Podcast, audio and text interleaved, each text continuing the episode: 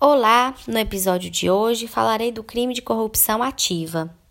A forma ativa do crime de corrupção, prevista no artigo 333 do Código Penal, se dá pelo oferecimento de alguma forma de compensação, podendo ser dinheiro ou bens, para que o agente público faça algo que, dentro de suas funções, não deveria fazer ou ele deixe de fazer algo que deveria fazer.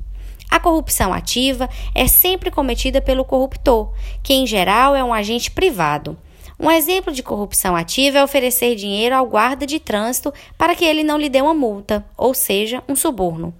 Note que o simples ato de oferecer o suborno ao, ao guarda já configura o crime de corrupção ativa, independentemente se o guarda aceitar ou não tal oferta. A pena para o crime de corrupção ativa é de 2 a 12 anos de prisão, além de multa.